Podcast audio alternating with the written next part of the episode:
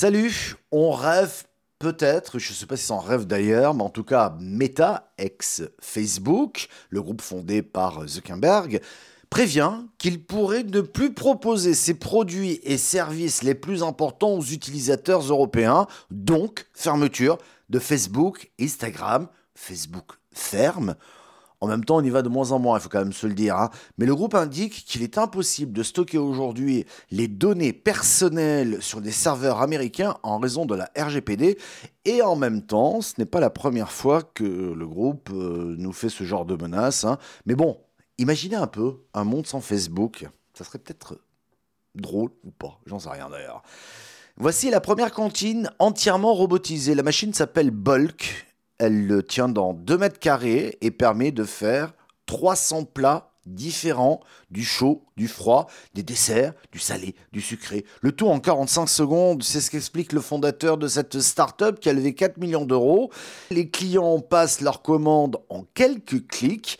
Ils peuvent opter aussi pour des recettes toutes faites ou peut-être faire leur propre sélection en fonction de leurs envies, voire de leur régime alimentaire. Et en parlant de bouffe, toujours, un spray à vaporiser sur la langue. Ça s'appelle Ecta. C'est une start-up dijonnaise qui a mis au point un spray pour flatter les papilles et diminuer l'envie de manger du gras. Des travaux de recherche ont montré sur des souris l'efficacité de ces molécules mimant le goût du gras.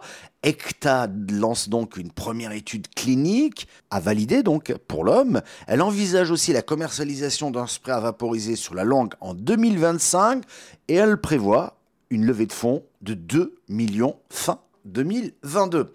Allez, pour terminer, un métier rare, vous allez le voir, ça se passe dans les églises. Et en coach artistique, tu me suis? C'est pas évident. C'est parti. À 71 ans, Nicole Kling continue de sillonner les routes de la région Grand Est pour repeindre l'intérieur des églises. Un métier rare, Ghislain Schumacher de Moselle TV est allé à sa rencontre.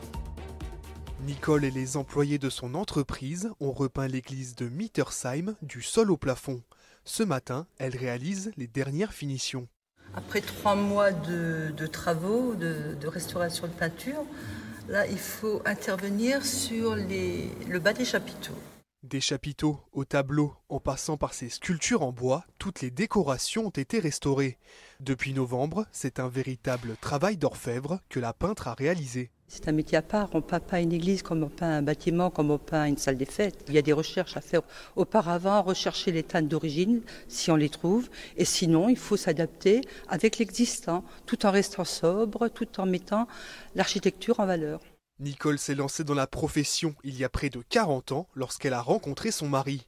Ce dernier était le gérant de son entreprise familiale spécialisée dans la peinture d'église. J'ai commencé en tant que secrétaire. J'avais vite fait le tour, ça ne me plaisait pas, j'avais envie de travailler avec lui sur les chantiers. Et donc je me suis tout doucement imposée et petit à petit j'ai appris le métier. Depuis, Nicole a repris le flambeau. Chaque année, son entreprise restaure six églises dans toute la région Grand Est et dans son atelier, Nicole ne compte pas ses heures malgré son âge. Et pour terminer cette émission, le portrait de notre entrepreneur créateur accompagné par le réseau BGE. Il s'agit cette semaine d'Anissé Aboud, coach artistique. Son nom de scène est Daticha et nous sommes allés à sa rencontre à Rennes. Des tartines, mais mangent des flops. Je me tripe sur le beat. Je me beurre la biscotte, petite biscotte, biscotte, petite biscotte. Ce que je propose dans mon activité, principalement aujourd'hui, c'est du coaching rap. On m'envoie un petit document audio de ce que, la personne fait et je, tire des axes de travail à partir de ça. Il y, a une autre chose que je, que je propose, c'est des retours de freestyle. En gros, je peux faire un diagnostic sur le flow, sur l'écriture, sur comment on pose la voix sur l'enregistrement ou le mix en général. Yo, c'est Daticha. Bienvenue sur la chaîne où toutes les semaines le show Comment rapper t'explique comment rapper. je suis devenu prof à l'éducation nationale. J'ai jamais arrêté de rapper. J'en suis venu à justement à ce mix entre rap et transmission au moment où j'ai commencé à faire pas mal de scènes et que autour de mes scènes, j'ai eu l'occasion de faire des ateliers où j'enseignais, je transmettais ma passion.